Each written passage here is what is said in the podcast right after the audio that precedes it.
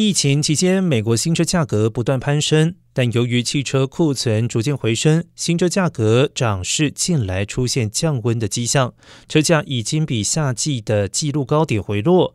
根据汽车研究公司 J.D. Power 数据显示，十月新车或卡车的平均售价为四万五千六百美元，比起七月的记录高点四万六千一百七十三美元低了数百美元。